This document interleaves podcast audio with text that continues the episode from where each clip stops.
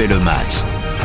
Salut, c'est Christophe Paco. C'est comme nous, vous êtes des passionnés de ballon, fans des Bleus. Ça tombe bien, ce podcast est fait pour vous. Deux matchs pour les Bleus pour l'instant en Ligue des Nations. Deux équipes sensiblement différentes, mais au niveau du jeu, avez-vous vu là différence? On en parle aujourd'hui avec Nicolas Georgiou, envoyé spécial d'RTL auprès de l'équipe de France. Salut à toi Nico. Salut les amis, Dobradan comme on dit ici. C'est beau ça. Eh, les langues, c'est bien les voyages finalement, ça forme là jeunesse. Eric Silvestro, salut à toi, c'est le plus jeune. Mais non, je suis pas jeune, donc euh, voilà. Ouais, t'es plus Nicolas, jeune. Nicolas est plus jeune. Vous êtes sûr? Il maîtrise beaucoup de langues, Nicolas, à force de C'est voyager partout le comme, monde. hein, fou Salut les amis. Ce côté polyglotte, quoi, c'est incroyable. Les Bleus, eux, ont, ont pas si mal voyagé que ça, petit match nul. Et effectivement, vous le savez tous, hein, contre la Croatie, vice-championne du monde.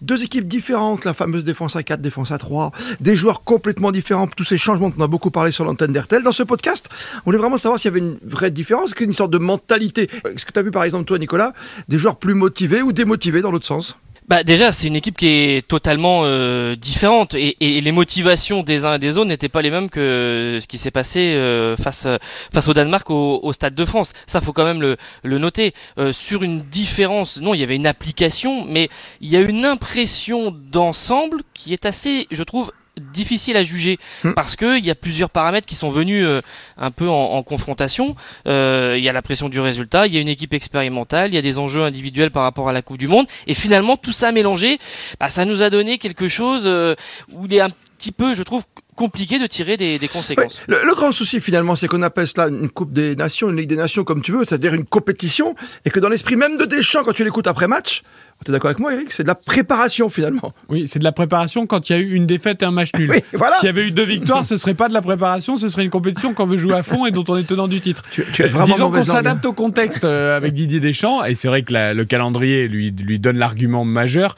de. Il faut pas oublier que c'est une préparation pour la Coupe du Monde, et c'est sans doute vrai cette saison. Ah, vu la compo déjà. Mais c'est plus facile de dire que c'est une préparation quand tu viens de perdre un match et que tu viens de faire un match nul en ayant encore une fois mené au score que l'inverse. Non, mais tu Je peux y peux t'assurer que s'il avait gagné les deux matchs, il aurait évidemment parlé de préparation, mais de manière Oui. beaucoup moins appuyée. Donc après, il il faut pas se fier non plus à la communication de Didier Deschamps. Euh, ça lui permet aussi euh, d'éviter de trop parler des, des ajustements, et, et Dieu sait qu'il y en a à faire en Oui. vue de la Coupe du Monde. Et c'est plus facile de dire on prépare la Coupe du Monde plutôt qu'on joue à fond cette Ligue des Nations. Non, mais Eric, même je si suis c'est le cas pour beaucoup de nations. Je suis moyennement d'accord avec toi, Eric et Nico. Là, sur cette équipe-là que tu as alignée en Croatie, tu as quand même tellement de changements, quoi. Tu, tu fais tellement de tests que voilà, c'est pas du tout pareil par rapport à un, à un match de compétition. Il faut absolument gagner. Moi, je suis pas sûr qu'il fasse tant de tests que ça. Il, il est obligé de s'adapter au contexte. Il faut savoir. Bah, Ben Yedder, Nkunku règne devant. Tu vois, je te Mais prends le que- premier exemple. mais- Maignan dans les buts. Ah, si, Ben- quand même. ben oui, mais pourquoi euh, Ben Yedder et Nkunku devant Parce qu'Mbappé est blessé? Euh, sinon, euh, c'est pas Nkunku Bah, et Ben Yedder devant. T'as Benzema, t'as Griezmann quand même qui sont d'autres stars. Tu vois je Oui, veux dire? Enfin, Ouais. Benzema, pour le coup, il vient à peine de rentrer Non, et de mais- jouer une finale de Ligue des Champions. Tu peux pas non plus le faire enchaîner tous les deux jours. Et, et Griezmann, euh, la question se pose de est-ce qu'il va falloir le garder titulaire en équipe de France? Donc euh, oui, on cherche des solutions, on s'adapte aux blessés. Il y en a énormément, il y a des Et toi, absents. tu penses que Ben Yedder peut remplacer Benzema, Mbappé, Là où Griezmann et Giroud Ok. En fait, sur le seul changement où j'ai vraiment été surpris hier, c'est le fait que Mike Maignan soit titularisé dans le but à la place du Golioris, parce que bon, la, dé- la dépense énergétique d'un Oui. gardien est quand même différente. Et mine de rien, après la défaite contre le Danemark, il y avait besoin d'un résultat en Croatie. Et ne pas garder Lloris, qui est le capitaine, qui est le patron, qui est la voix des Bleus, avec notamment une défense expérimentale, c'est un peu surprenant. À l'arrivée, Maignan comme Lloris ont plutôt rassuré au niveau du gardien de but, il n'y a pas de problème pour les Bleus. Donc, mais ça, c'était pour moi le choix un peu étonnant de Deschamps pour ce deuxième match. Le reste, euh, ils sont dans un tel état physique, les joueurs, Ouais, ça c'est. que, que tu ne peux pas faire autrement. en Mais fait. justement, je voulais pas qu'on refasse un débat podcast avec toi, Eric, avec Nico qui suit les Bleus euh, sur l'état physique. Tu sais très bien que les faire rejouer là, et tous les autres sont en vacances quand même. hein. Ils sont tous les pieds dans l'eau, quoi, les garçons. hein. À part ouais, les Bah, grands joueurs qui jouent en équipe, euh, en équipe nationale. Ah oui, tous les grands joueurs jouent. Hein. Tous les grands joueurs, je sais pas. Même Ronaldo, même Messi qui met Et ça. ils continuent à marquer. Et, et- et Messi, pour une fois, il marque plus de buts qu'au PSG en une saison. Ouais, D'accord.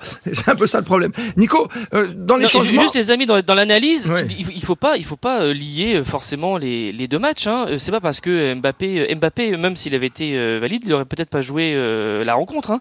C'est simplement qu'il avait annoncé en tout début de rassemblement qu'il voulait donner du temps de jeu et du temps de jeu assez conséquent à tout le monde. Donc finalement, euh, bah, Maignan et, et peut-être même Maréola, on, on le verra entre le mois de juin et le mois de septembre, si- s'il est encore appelé sur le rassemblement pour disputer euh, une rencontre. Euh, et, et- et tous les joueurs devant, parce qu'il il veut les voir et il veut des réponses. Et il veut vraiment des conclusions. Pour Nkunku, pour Diaby, euh, pour euh, Gendouzi en, en tant que titulaire, en tant que voilà. Même Radio, choses, même euh, Radio. euh, Ouais. Ben Rabiot, Rabiot était un peu plus étonnant parce que là on avait un système. euh, hier il change de système. Il change pas de système pour tester. Il change de système, comme il nous l'a dit après le, le match, que il pensait que c'était plus adapté aux joueurs qui justement il voulait tester. Hmm. Alors là, on, à partir de là, on peut tirer une. Bah, Vas-y, décortique parce que quelque chose. c'est que intéressant, décrypte. bah, bah, bah, non, mais ça veut dire, ça veut dire quand même qu'il a une, une, une confiance relativement moyenne dans ces joueurs-là en jouant en 3-4-3. Ouais. Voilà, parce que s'il pense qu'il est obligé de passer en 4-4-2 pour pouvoir les mettre dans les meilleures dispositions, euh, ça, ça, ça prouve quand même que certains, sur euh, sur leur statut, sur ce qu'ils Mhm. font, euh, sur le sur sur le, le, le- système et de jouer en, en 3-4-3 avec trois défenseurs centraux derrière, bah c'était un, un petit peu juste. Et voilà, il y a des joueurs comme ça. Il revient- il revient là-dessus, ça, veut- ça, penses veut- ça veut dire des choses. Ouais, Ouais, ça veut dire après, des choses. je trouve que ça tient sans tenir, puisqu'on nous a bassiné que Pavard pouvait enfin retrouver son vrai poste, à savoir défenseur central plutôt que latéral et défenseur central droit. Et là, euh, parce qu'on remet une défense à 4, Et il on, remet on remet Pavard latéral. Euh, entre parenthèses, il est fautif sur le but, Oui. Euh, comme Théo Hernandez l'autre jour. Donc moi, j'ai vu le même match avec les mêmes erreurs défensives et les mêmes erreurs d'alignement et les mêmes erreurs de concentration. Donc ça va être difficile pour moi de tirer des enseignements de cette rencontre. Je, je rejoins Nico, il, il s'est adapté à- au contexte, mais la défense à 4 d'hier n'a pas pu se rassurer que la défense à 3 de, de vendredi dernier contre le Danemark. Et, et les interrogations, elles demeurent. On a un vrai problème défensif quand Varane n'est pas au top de sa forme et qu'il a des problèmes physiques qui se multiplient. Bah là, il Eh peut ben, il y a hein. énormément de joueurs, mais il n'y a Mm. pas un patron ou deux qui se dégagent, même si Kim Pembe a fait son match hier. Euh, au milieu, bah, quand Kanté est fatigué ou blessé, que Pogba n'est pas là, Chouameni tient à peu près la baraque, mais c'est à peu près la seule certitude qu'on a. Mm. Et, et quant à Griezmann, pour moi, c'est la vraie interrogation de Ah oui. l'équipe de France en vue des prochains mois et en vue de la Coupe du Monde. J'imagine pas une seconde Deschamps se passer de Griezmann en vue de la Coupe du Monde, mais Griezmann pose quand même vraiment des interrogations. En club, il ne peut plus s'imposer en tant que titulaire pour jouer des matchs de 90 minutes. En sélection, chaque sortie est un peu plus inquiétante alors qu'avant c'était sa bouffée d'oxygène. Est-ce qu'il faut passer à trois milieux avec Kanté, Pogba, Chouameni et jouer qu'avec Benzema et Mbappé devant et sortir c'est une vraie Griezmann question. C'est une des vraies questions qui va se poser pour la Coupe du Monde. Euh, je ne sais pas si Griezmann sera le Griezmann Après- de 2018 euh, en 2022 au Qatar. Et Oh. pour moi, c'est- la vraie interrogation, elle la est là. réflexion, elle n'existe pas encore. Elle n'existe pas encore dans l'esprit du sélectionneur Ouais. euh, à ce point pour pour Antoine Griezmann, parce que si si si un, on parle toujours de, de Giroud euh, côté côté quand Phoenix. Ouais. à revenir, etc. S'il y en a un qui est comme ça, c'est aussi euh, Griezmann qui Oui. s'est beaucoup servi des matchs de, sélection pour revenir. Là, euh, Ouais, en comme fait, Eric l'a dit, il- tu- t'appuies sur la sélection. sélection, Ouais. il traîne il traîne en sélection, ce qu'il fait en, en, en club. Et, et de toute façon, la, la clé de tout cela, c'est la préparation estivale pour Griezmann. C'est la, c'est la prochaine saison. Et c'est là qu'on verra. Et, et alors là, pour le coup, je trouve que le rassemblement du mois de septembre pour Antoine Griezmann sera vraiment euh, Décisif pour, toi. déterminant. Ouais, déterminant. Voilà, Après, t'as Oui, compris- euh, tu as raison, Nico. La question se pose pas aujourd'hui dans la tête du sélectionneur. Ah, même si, la même je pense qu'il se la pose pas publiquement, mais qu'il commence à se la poser euh, Oui. au fond de lui avec son staff. Et, et- et je suis d'accord avec Nico, la préparation estivale, le début de saison va être révélateur va pour scruter, Antoine oui. Griezmann. Mais le rassemblement de septembre, il va être très court. C'est ça Il n'y a pas 50 matchs, donc ça veut dire quoi? Qu'est-ce qu'on fait? Non, il y en a deux. Mais... Ouais, a et donc après, euh, ça veut dire qu'on on part à la Coupe du Monde et d'un seul coup, on joue sans Griezmann si jamais en septembre ça se passe mal? Sans, Bah, sans avoir euh, travaillé euh, je te souviens- les choses. Tu te souviens que la dernière grosse compétition, t'as rappelé un garçon avec tout le talent qu'il a, euh, qui s'appelle Karim Benzema. Et qu'est-ce quoi. qu'on a dit après coup Ouais. On l'a peut-être rappelé un peu trop Eh tard. ouais, mm, mm. Et donc là, on va faire la, Bah oui. même euh, réflexion avec Griezmann. Ah, on a peut-être essayé de jouer sans Griezmann trop tard. Et après, comme te dit Nico, c'est un phénix hein, quelque part, comme Giroud, donc tu peux le prendre à n'importe quel moment, tu sais jamais ce qu'il peut te faire. Bon ou mauvais, quoi. Phoenix, C'est ça quand il a plus de plume, il a plus de plume. Il a hein. plus de plume, le même phénix. si, même si. Non mais, je veux dire, après c'est trop tard de se poser les questions. Non, mais attendez. C'est compliqué, Griezmann a quand même. Non, mais de toute façon, il suffit de voir. euh, il, il a joué, euh, il a joué face à la Croatie son 63e match d'affilée. Vous pensez qu'il va se passer de lui euh, comme cela euh, Quand je dis 63e match, évidemment en bleu. Et, et- et depuis 2017, il n'y a pas eu de, de coupure pour lui. Il va pas se passer de- d'Antoine Griezmann comme ça, euh, simplement à quelques mois de, de la Coupe du Monde. En plus, pas en sortir de la plus, liste, toujours, franchement. avec ce rôle, ce rôle. Ah bah non. mais Ah, non, on parle pas de la liste là, on parle mais- du 11 Ah, titulaire. ça va. Non, Mais, mais t'as raison, Nico, il s'en passera Et- pas. hein. Mais non. Mais non, bien sûr. Et il a ce côté métronome aussi dans cet équilibre, euh, dans cet équilibre euh, défensif, parce que euh, c'est vrai, euh, et on l'a vu déjà sur des matchs et notamment à l'Euro, quand il y a un jeu qui bascule un peu vers vers l'avant avec Mbappé, avec Benzema, etc. Lui, il assure aussi cet équilibre défensif ou à venir un peu compenser au milieu de terrain. Ouais. dans ses- on le voit très souvent Ah, plus que juste devant Benzema la surface et- de réparation. Mbappé, et- ouais. voilà. Et, et ça, c'est un élément, ça c'est un élément important.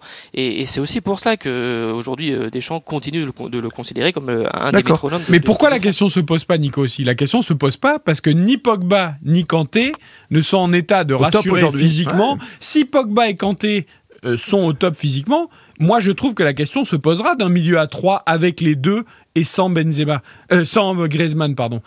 Tant que Pogba et Kanté, il y a d'énormes interrogations, parce qu'il y a peut-être plus d'interrogations d'ailleurs sur l'état physique de Kanté Ça, que sur celui de Griezmann. Mm.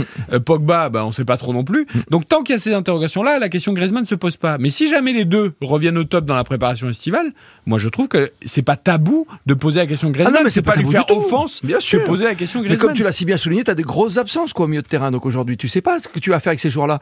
C'est c'est novembre, c'est proche et c'est loin à la fois, on est d'accord, messieurs hein Parce que là derrière, Non, c'est très proche. c'est très proche, on est d'accord. Tu parles de préparation estivale, t'as pas trois mois non plus, quoi, tu vois. Oui, mais là, il y a une vraie coupure. Il va y avoir les vacances. Ouais. Et, et- et même tu c'est valable, pour les clubs aussi. Euh, Nico le souligne juillet, hein. régulièrement sur l'antenne d'RTL. Euh, Messi, il sera pas dans le même état en novembre qu'en novembre l'année dernière. Parce que là, tout le monde doit être prêt pour la Coupe du Monde. Mm. Donc les joueurs vont être prêts beaucoup plus vite, Nico. Enfin, je- Oui, oui. Oui, oui, oui. Et puis il y a une, une préparation qui va se compter sur cinq ou six semaines, euh, qui va permettre vraiment de, à la fois de, de régénérer et de préparer, et avec surtout euh, un peu ce que l'on voit dans dans d'autres sports, une, une programmation de, de pic de forme qui va se faire euh, déjà sur euh, sur l'automne, donc en, en, en amont de la de la Coupe du Monde, juste avant. Et euh, donc ça, c'est c'est c'est quelque chose. euh, Quitte à ce que d'ailleurs, c'est- les joueurs qui seront à la Coupe du Monde risquent d'avoir un, un coup de pompe ensuite au, au Début d'année. printemps, ou en tout cas de Oui. voir des joueurs qui ne sont pas sollicités à la Coupe du Monde être en meilleure forme que ça. les internationaux. Ah, Ça, tu feras chose mercato d'hiver. Tu feras un mercato d'hiver. Non mais ça sera super parce que notamment pour la phase de poule de la Ligue des Champions, je pense qu'on va avoir des gros matchs parce que les mecs seront prêts pour la Coupe du Monde. Au lieu d'attendre mars-avril la phase finale, cette fois les ils, seront prêts pour, ils Ouais. seront prêts pour les derniers matchs de la phase de poule, donc ça sera sympa. Pour être complet, il y a encore deux matchs quand même de compétition, de préparation, vous appelez ça comme vous voulez, mais pour l'instant c'est une compète quand même. Euh, T'as des petites infos sur euh, l'Autriche par exemple, Vienne euh, vendredi soir, et puis ensuite lundi, on fait encore deux équipes différentes pour euh, terminer à la maison lundi face à la Croatie? Alors il y aura encore évidemment des, des changements qui risquent. ça- On risque d'avoir une équipe qui sera un mix de ce que l'on a eu face au Danemark et face à la Croatie. Ouais. Et si euh, tout se passe bien, notamment euh, on va voir le retour de, de Kylian Mbappé qu'on devrait euh, revoir en, en attaque, on, on va se diriger vers une équipe qui sera un peu mélangée entre ce que l'on a vu sur les deux premiers Un matchs. petit mélange. Pour ça, pour, tu parles du match de vendredi soir. Hein Le match de vendredi soir face euh, à l'Autriche Oui. et après il y aura le match retour contre la Croatie lundi prochain. et là, tu auras une équipe entre guillemets type, tu crois, sur la Croatie? Ou pas? Bah, une équipe euh, type, ça dépend. Bah, ça dépend euh, aussi de l'aspect comptable. C'est-à-dire que euh, si vous, euh, ça dépend aussi de ce qui se passe euh, en Autriche euh, ce, ce, ce vendredi. Oui. Euh, si euh, tout le monde est capable d'enchaîner, s'il y a la possibilité de mathématiquement de, de refaire un, un bon coup et de se repositionner à la première ou deuxième place du du, du, du classement, euh, il y aura cette volonté-là. Mais il va faire au jour le jour, suivant là encore les, les, états de fatigue Ouais, ouais, et les états de forme des uns et des autres. Obligé. C'est pas grave, Christophe, c'est une préparation pour Ah, c'est vrai, du j'ai oublié, je crois que c'est On s'en fiche du résultat On n'est pas contre du l'Autriche titre. et la On Croatie. n'est pas tendu de la Ligue Mais c'est pas grave. Ah, ok. Non. Si, mais c'est pas grave, on prépare la Coupe du On Monde. prépare la Coupe du Monde. Avec nos envoyés spéciaux, avec Philippe Sansfourche, bien sûr, et avec euh, Nicolas Georgerot, qui était avec nous dans ce podcast dont on refait le match. Allez découvrir d'autres podcasts. C'est intéressant. On parle du cas de Chouameni dans notre podcast. Je sais avec Thibaut Chaboch, avec toi, Eric. Et puis il y a aussi un cas très intéressant, c'est le retour de la casette à la maison. Savoir si c'était c'était une vraie, une bonne affaire Pas ou une bleu, fausse affaire. Encore, euh, Qui sait, tu sais, d'ici la Coupe du Monde, euh, pour remplacer, euh, je sais pas qui devant en neuf, ça va être compliqué quand même, mais il y a du monde, il y a du monde. Merci Eric Silvestro. Salut Nicolas Georgerot. À très vite.